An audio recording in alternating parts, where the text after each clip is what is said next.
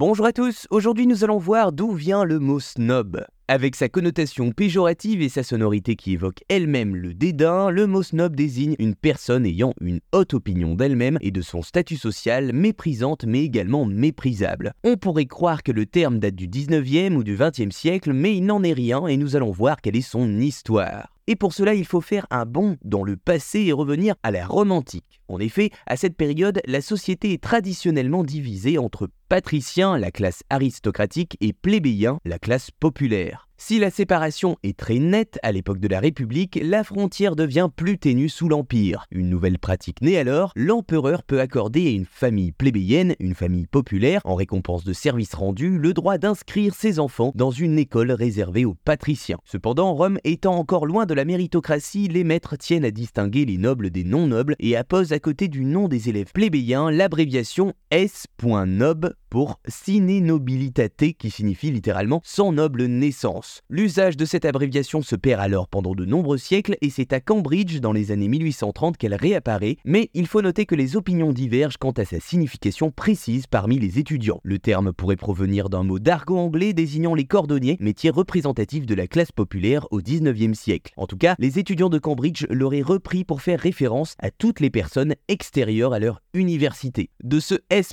noble, on enlève alors le point et le terme passe dans le langage courant en tant que snob au milieu du 19e siècle, notamment avec la parution du Livre des snobs, un ouvrage satirique de William Thackeray. Avec l'apparition d'une classe bourgeoise au 19e, le mot snob prend toute sa signification. C'est l'incarnation du parvenu en mal de reconnaissance qui copie les manières de l'aristocratie Devenu un ressort du comique, il alimente alors bien des écrits. Au début du XXe, des pièces de théâtre mettent même en scène des personnages typiquement snobs, où on en retrouve notamment dans le vaudeville. Et c'est ainsi que de la Rome antique jusqu'à nos jours, le terme aura voyagé sans trop se transformer, en conservant avant tout sa dimension péjorative. Voilà, vous savez maintenant d'où vient le mot snob.